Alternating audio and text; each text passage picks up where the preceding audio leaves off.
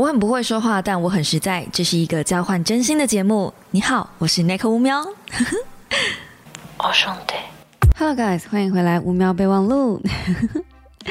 好的，今天呢，我们要来聊聊一本我觉得人生此生之年。一定要看过的一本书，而且这本书呢，我觉得所有的大学生以上就应该要接触了。应该说，当你有金钱价值观的时候，你就应该接触，就应该好好思考这件事情了。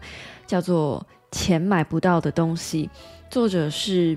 麦克桑德尔，其实我在呃上个礼拜二的时候，就是说书的节目，我就已经热情的、非常热情的分享一次这本书了。那上礼拜二的说书，我先跟大家说 sorry，就是我说我的 YouTube 影片，可可能是因为我还摸不清楚 MV 七这支麦克风的调性吧，所以我用处理。呃，相机声音的方式在处理这支麦克风的声音，结果呢，其实这支麦克风它不需要额外的后置，它本身就已经很好了，有点像是我以前都处理一些食材比较差的牛排，然后现在给突然给我来一个顶级的乐眼，或是顶级的纽约客，我突然不知道怎么料理了一样，所以上个礼拜的声音很多人都反映好像有点闷，或者有点爆或者什么，但我自己听是，嗯，我比较喜欢 MV 七，它给我的感觉没有那么闷啊，为什么大家？都说这支声音听听起来比较闷呢。我跟你讲，处理声音这件事情真的是跟品酒一样，就是一瓶红酒同样的味道，可以十个人喝出十种不同的风味，真的是这样。就可能有个基底调大家是一样的，但形容词大家都不一样。所以我觉得，好，我还需要很多的学习，就是希望大家给我再多一点点时间。然后我也还在跟这支麦克风谋合哦。就嗯对，再多给我一点时间。那为什么今天我推荐这本书会推成这样呢？就是不只是在 YouTube 上面做说书影片，我甚至决定要录 Podcast 来好好介绍这本书。主要原因是因为这本书它的存在价值，我觉得远大于一本书的存在意义。哦，听起来很悬啊！其实他要讲的东西，就是我有点像是找到了知音的感觉。一直以来，我在 YouTube 上面，或者是我在现实生活中，我只要听到有人围绕着赚钱这个主题一直不断的在打转的时候，我的心中就会涌起一股满满的厌恶感。然后我总算懂了，在 YouTube 的聚会，然后所有 YouTuber 在讲一些点阅率啊，或者是呃你每个月的营收啊，然后你有多少的转换啊，你的 CPI 啊什么，我对于那些主题非常感到。呃，有一种抗拒跟防御的时候，为什么我会对这些东西这么的抗拒？我总算懂了，因为我觉得作为自媒体，一定有一些责任感是钱买不到的。然后这个就是我们今天要讲的钱买不到的东西。然后我后面会慢慢就是借借由这个钱买不到的东西这一本书呢，再去讲一些我现在看到的，我认为自媒体有一些东西是不应该被拿出来贩售，但是大家都拿出来贩售的。因为我在说书影片的时候，其实我分享的是这本书的前两章节，就是包含了其实有推荐序的部分，然后还有。嗯，第一章插队跟第二章的奖励，当然不是全部。就如果你可以呃去看我的说书影片的话，你会发现我里面讲到的其实就只有引用黄牛市场，然后特约医生，还有一些呃排队的，然后跟奖励的部分章节内容。就是我真的没有讲到很多，但你可以看到那支影片已经长达十七分钟了。那根据我的经验呢，在 YouTube 上面了不起。顶多就是五到八分钟的专注力，大概到八分多八分钟左右往后，大概就没有人会愿意往下看了。就算真的有看，可能也飞到了。所以呢，我猜测大家应该就是把第一章的黄牛市场那个章节，然后还有呃学奖学金那个章节有看完就已经很了不起了。那如果你是有整支影片看完的小猫呢？你真的很棒，谢谢你。因为那整支影片，说真的，稿子写完的时候，我自己估算大概是二十分钟左右的影片，然后实际在剪的时候，我其实剪到快三十分钟，就是二十二、二十五这样。我自己都知道。绝对不会有人把那么长的影片看完。所以我自己其实是有拿掉后面第二章的奖励部分，还有第三章的市场如何排挤掉道德这一块，这后面我全部都没有讲。言下之意是，就算你买了这本书，那你因为看了我的说书影片，你也不会因为这支影片而减少了这个阅读的一些乐趣。它里面还是有很多值得讨论的东西存在。那今天我可能会着重在第二章的后半节，还有第三章，呃，跟第四章的生与死的市场。其实我比较想要讲生与死的市场。第三章的部分呢，我可能就略略带到就好了。因为第三章的部分，我怕我又会把拿我的前男友出来编。我觉得，我觉得我前男友真的很衰，你知道吗？就是不是不是我每次都要拿他出来举例，可是他真的是一个呃经济学标准的标准范本，这样。嗯，所以我嗯啊，我们第三章就是略略提到就好了。既然钱买不到的东西，我们就要先来讲什么东西是钱买得到的。其实现在这个市面上，在资本主义的时代，尤其是功利主义，你可以想象到的东西，大部分钱都买得到。这个钱买得到的那个范畴啊，已经大到说，你甚至是可以用钱来买友情。假设你今天需要一个场合，你需要一个朋友，或是你需要一个女伴，你是可以在网络上直接预定一个这样子的朋友来当你一个晚上的朋友是没有问题的。你可以雇演员。临时演员做这件事情，可是你自己也知道，这个东西买来的毕竟没有那么真诚，它毕竟就是一个交易而已。所以这本书最主要的内容就是在讲这些用钱买来的东西，或多或少会玷污了这一件事情原本代表的意义。比如说，有些人会呃，国外会有那种就是在婚礼上伴娘或是伴郎需要致辞。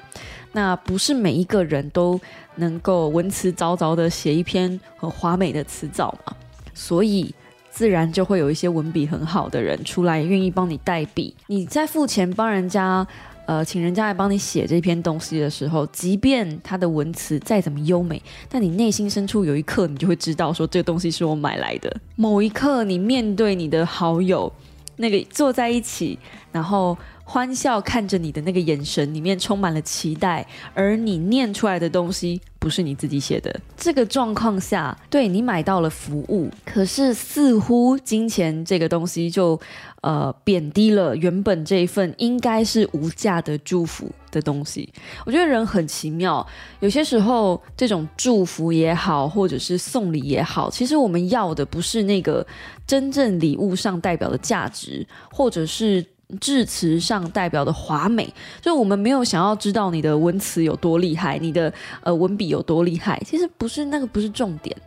可是哦，因为你要在很多人面前朗读，所以呢，你就会花一点小钱来让自己有面子哦。有发现症结点了吗？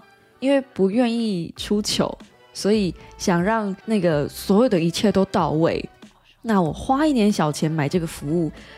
似乎没有什么问题，这个还不是最厉害的。我在书里面看到，甚至啊，他们有专门可以帮你道歉的公司。假设你今天是一个脸拉不下来道歉的人，你可以雇佣这个公司去帮你去跟对方道歉。那根据这个公司所说呢，他说。他可以拍的中年男人或是女人，而且他们会穿深色朴素的套装，然后他们拥有绝佳的话术跟丰富的生活经验。他们是律师、社工或是老师，他们都接受过特殊的智商训练，所以他们一定会想尽办法安抚对方，达到这个道歉的最终目的。我真的觉得哦，就是。不是不是我的能力局局限了我，应该是说真的是想象局限了我的贫穷，想象局限了我的荷包。我今天之所以斜杠斜的这么局限，是因为我没有办法想象说我自己能开这么多特殊服务的公司。这些东西既然钱都买得到，那还有什么东西是钱买不到的？那这本书其实呢，跟经济学就是一个非常强烈的对立存在。如果你有看一些经济学的书的话，你会发现他们会觉得说送礼物这。件事情是非常没有效率的一件事情，因为送礼物啊，你永远送不到对方的心坎里，所以在经济学家的眼里，你不应该送礼物，你应该送钱。送钱才能直接让对方去买到他自己心中想要的东西。好，那如果假设你今天真的在你女朋友生日的时候送钱给你女朋友的话，我只能说你真的是凭实力单身哎，真的是没有毫无悬念，不要做这种事，真的，我被做过一次，那真的不是用愤怒两个字可以轻松简单带过的。Don't do that，因为送礼物它代表的什么呢？送礼物代表的是他要接收到的是一种幸福感，即便我们知道这个礼物可能不会有太多的实用性，而且往往都不会送到点上，但终究它代表的是一种心意，心意是没有办法用钱衡量的。那其实书中其实还有一段我蛮喜欢的，就是经济学家巴洛克说。我的身体的经济学家说，最好的礼物是现金，但我的其他部分都在反抗。他提供一个很好的反证，可以反驳功利主义所说的最理想的礼物是我们为自己买东西。假设某人给你一百块，你用这笔钱去买一组车子的轮胎，你的效用因而达到最高。但是如果你生日的时候，你的情人送你一组汽车轮胎，你可能不会太高兴。所以巴洛克指出，我们多半宁愿送礼的人买一些不那么实用的东西，那些我们不会去买给自己的东西，但我们宁可从密友那边得到的，可以满足自己狂野、热情、罗曼蒂克那一面的礼物。这样你们懂了吗？送礼这件事情从来都不是为了实用，所以如果你今天是挑选一份礼物，然后你是想要呃希望对方实用，希望他用得到，也许某种程度上来说，对方会反而会有点小小的失落。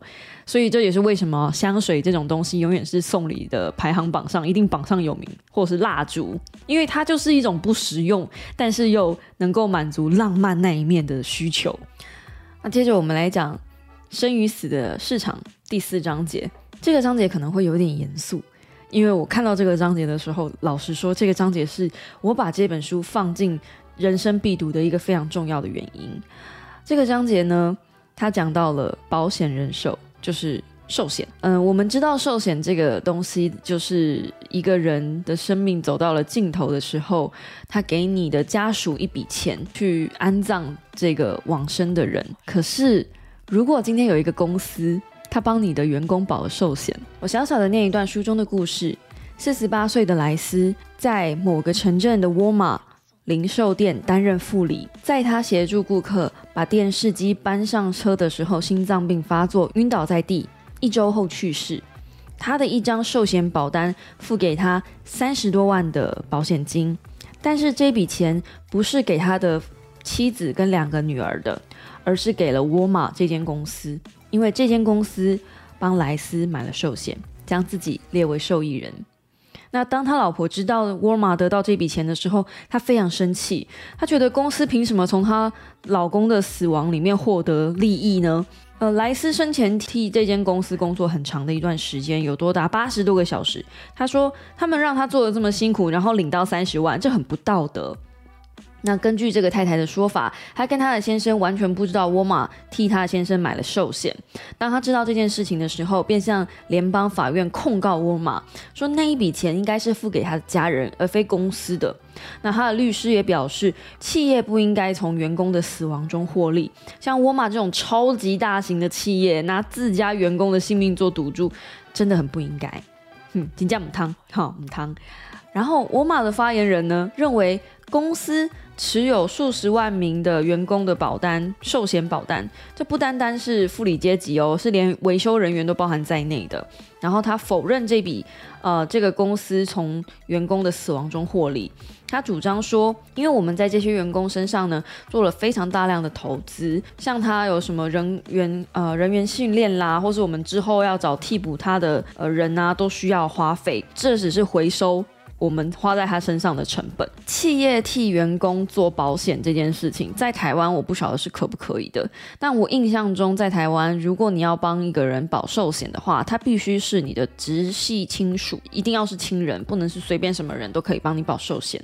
那很奇妙的是，这个章节它讲述的是企业帮员工保寿险，而且甚至到后面，这个寿险是可以当成一种投资型的。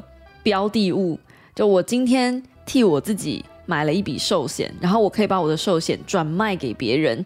那那个人如果他愿意帮我付我接下来的保单金额，他就有点像是在投资什么标的物一样。那最后我死掉了之后，他就可以从他身上，从我身上得到一笔获利，而且我死得越快，他的获利就越高。这个到后面会变成多恐怖，你们知道吗？到后面所有的人就开始在计算，人命变成是一种计算方式，就开始有些人会去找一些，比如说艾滋患者啊，然后或者是一些比较年迈的人啊，甚至医生还会去跟一些投资客，我们讲投资客，然后去估算一些他旗下的病人可能会有多少年的寿命，然后你可能可以去帮这些人买。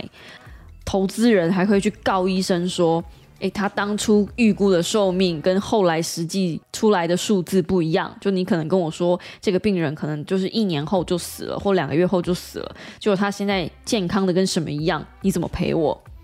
这是个什么样的对话？多可怕！多可怕！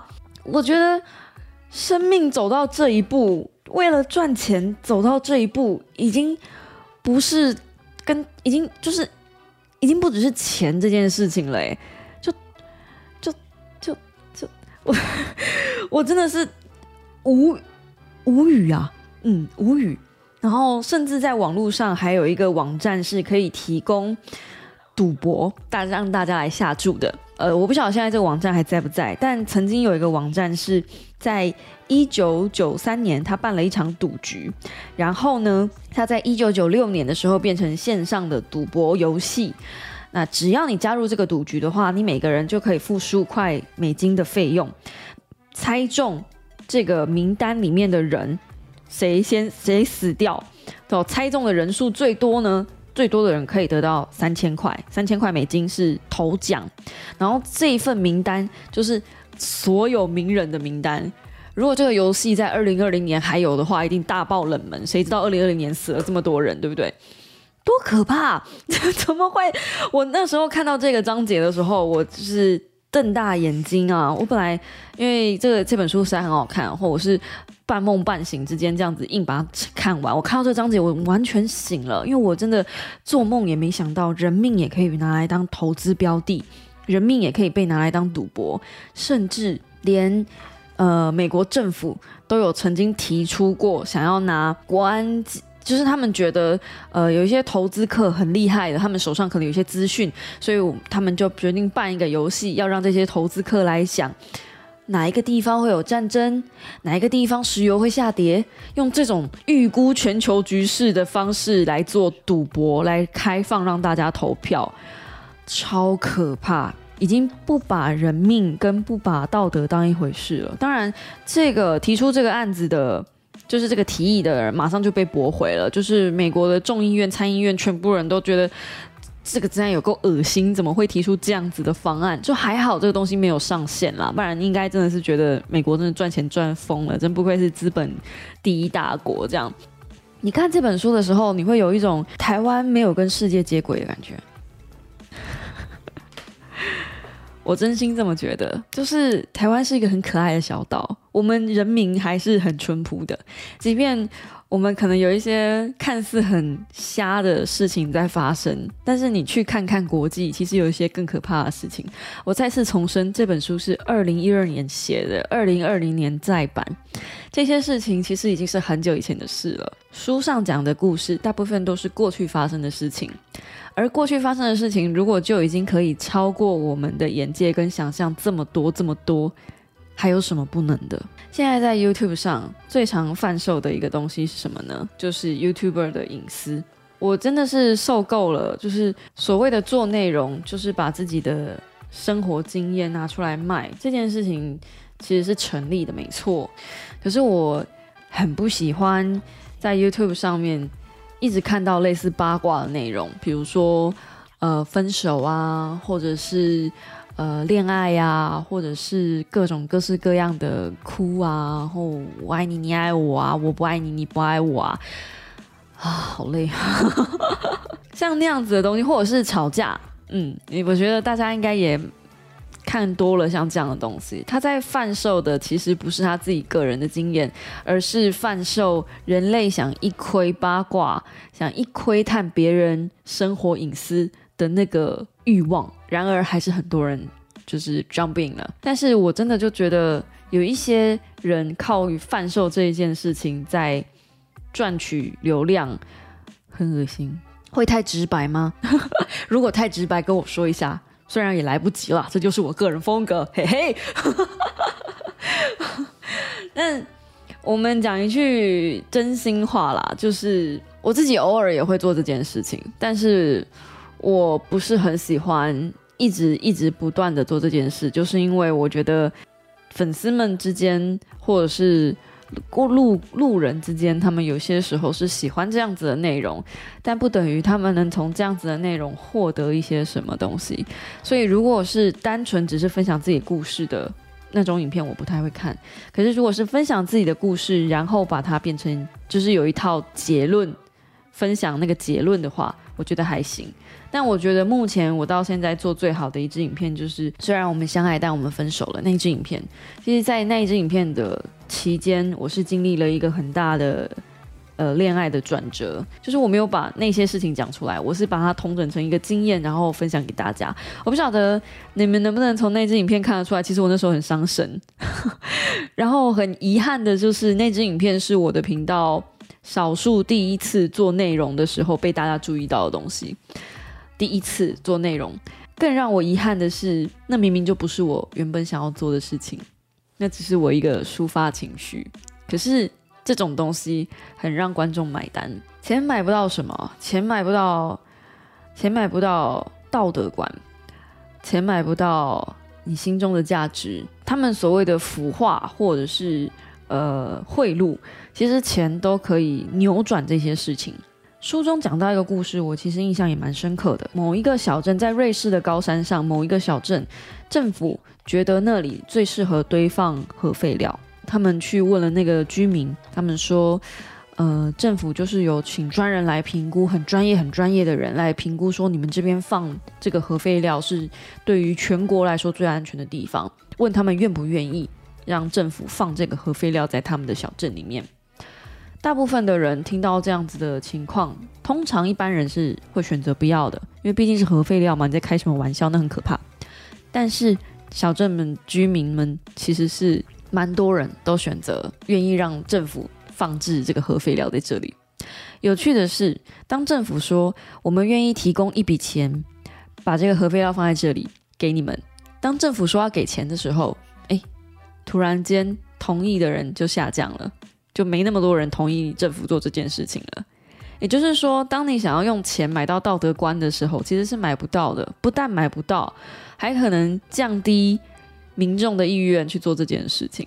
还有我在影片里面讲的那个，呃，托儿所爸妈他罚金的事情，就是托儿所爸妈可能会晚一点去接小孩。嗯，本来是没有人数没有那么多的，但一旦多了这个罚金的机制之后，就越来越多人，而且甚至越来越晚去接小孩。他们会觉得罚金这件事情，感觉就只是呃付给老师的加班费。有趣的是，我影片里面没有讲到的是，当这个罚金被取消，托儿所发现，哎，情况不对，就是有了罚金之后，怎么人越来越多？他们把罚金取消，你猜人数有变少吗？你猜？爸妈们有因此收敛吗？答案是没有的。一旦金钱介入了之后，很多的道德观、价值观是回不去的。所以它的腐化是永久性伤害。我在网络上看到一一个贴文，就是图文，蛮有趣的。他说：“你以为信任被破坏了之后，你用道歉就能平衡，好像那是一个抵消机制，但事实上不是。”如果信任被破坏了，你必须要用很多的事情、很多的事后补救，才能把那个信任感重新堆叠回来。然而，错的是，你做错的那件事不会从此消失，错的事还是会在。我觉得这跟呃金钱腐化那个道德观这件事有一点像。我再讲一个举例，最近听到古癌在他的影片里面讲说。呃，这里是市场，我们不讲道德观。如果你今天是来赚钱的，你就不要来讲道德。我觉得这也是一个很可怕的事情，但是真的是这样，道德观存在的状态下，确实是很难赚到钱。直白讲就是这样。你今天如果要讲投资，你今天要讲嗯成功，你必须要牺牲的背后的那些东西是什么？你必须要考虑清楚。这也是为什么我觉得我没有那么想红。我没有那么想赚很多的钱，因为我觉得很多事情比钱太重要了，比钱重要更多。我只想要好好的活下来就好了。很多人都觉得我这句话是干话，可是我其实是已经看到有钱之后你会被什么东西，你会牺牲掉什么东西，那个生活的品质是很好，没错。可是相对的，你要维持住那样的生活品质，你需要牺牲掉什么？然后那个什么其实是。我到现在都说不上来的，但是我知道那个什么很重要。果然的那支 podcast 是说，如果你在这个市场赚到了钱，然后它是违背你的道德观，你可以在别的地方去弥补回来。就比如说，像是呃，你投资了直销公司，然后你在这边直销公司赚到了钱之后呢，你也许可以去拿这笔钱去做环保或者什么的啊，也没什么不好啊。我觉得对。就是如果你今天要来讲赚钱的话，就不要假惺惺，不要故作清高，因为呃，资本主义跟功利市场不会同情弱势，弱势就是拿来被欺压的，这就是资本主义最精华的原萃，不敢讲的真相，真的就是这样。我桌上现在才有一本，就是呃，中产阶级其实不是中产，中产阶级的那些口号，就是都是自我欺骗。这是真相，而我们都不愿意去面对。我们都觉得我们要财富自由，我们明天会更好。但事实上真的是这样吗？事实上，呃，没有那么简单。这本书最终的用意，我希望每一个人都手上有一本，就是因为。不要一直追着钱，我希望大家不要一直追着钱。你会想说，那你你现在这样讲当然很简单啊，因为你已经有一些，你已经有钱啦，你又不愁三餐啊，又不吃穿啊什么的，你又不愁啊。如果我跟你们说我很愁，你 你们大概也不会信吧？就是，呃，但是我确实是过过银行没有存款，存款是零的那个状态，我真的有过，而且我们家也不是什么富豪家庭。我们家就单亲，然后我爸最后的房子你们也知道吗？故事不用我讲，没有，我们真的没，我真的相较其他很多人，我不是顶尖，不然我没有到中下啦，但是我不顶尖，我只是觉得我能够，我每次都是赚我能够过活的钱，这样而已，就是维持我现在的生活品质就好了，这样而已。然后最近才在跟老公讲说，我们要不要搬到一个房租比较没有这么多一点的房子？就是我现在觉得我的房租有点太多，然后空间有点太大，我好像不需要这么大的空间。就是我我们一直有在商量这件事情，是不是要找一个房子比较便宜一点的地方？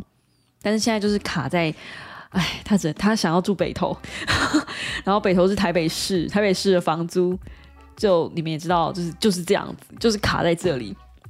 哎，当初怎么嫁了一个这么麻烦的人？卡在一个就是，不然的话，我其实现在可以更省一点，就是我不需要花这么多的钱在住在这个地方。我真的没有大家想象的这么，我就是有一说一，有二说二的人。说远了，为什么要觉得为什么要大家看这本书？在你还没有钱的时候，你看这本书，你可以理解钱这件事情虽然重要，但不至于至上。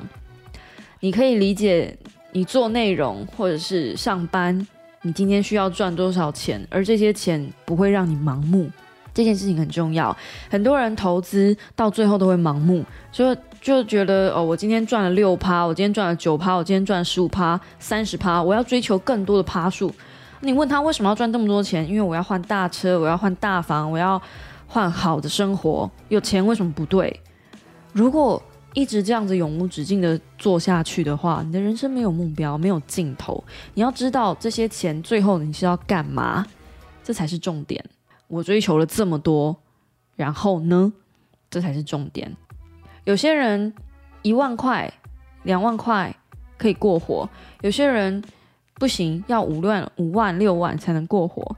你要什么样的生活品质，然后这些钱到底是为了干什么，这都要规划的，这都要想好的。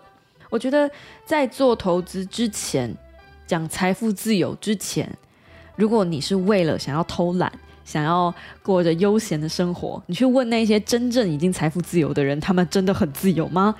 他们，我相信他们一定做了很多的努力才能财富自由。他们真正自由的大概只有财富，其他很多地方都不自由。我觉得我能把钱看得这么透彻，有可能是因为我家曾经很有钱过，然后我也很没有钱过。我也穷到就是一个月只剩下两块饼干，呃，一个礼拜只剩下两块饼干可以吃这种日子，所以我也过过，就是大富大大贫我都经历过，所以我才觉得钱真的没有什么，所以我才真的觉得那种满口开口闭口都是钱的人很可怕，我没有办法跟那种人。就是待在同一个房间太久，通常那种人的眼睛里面，他们会把很多世俗都牺牲掉。这方面我真正欣赏的 YouTuber 大概就是 AJ 吧。如果你不知道 AJ 是谁的话，他是一个在 YouTube 上面专门做动漫分享的一个 YouTuber，然后我非常非常欣赏他对于钱这件事情的态度。他讲的很直白，他今天就是来赚钱的，今天只要他有钱，什么都可以。而我觉得他就是把钱，就是这个态度踩得很明确，然后他有自自己的经济能力，他经济能力 OK 了之后，他就觉得，嗯啊，就 我就不需要做那些我不想做的事情了。当他还没有经济能力的时候，他会说有钱我什么都可以做。然后当他现在开始有一点名声了，他会说我做手游就是为了赚钱啊。他很直白的跟跟他的粉丝沟通这件事情，我觉得很棒，就不会像有些 KOL 就是就是会把强制大家要求接受他们夜配，或者是躲躲藏藏这样子。我反而很欣赏他那种大拉拉，就是我今天就是来赚钱的哦，这样。所以我今天哎，这就是工商啊，感谢干爹这样讲的很直白，我反而好喜欢这种态度。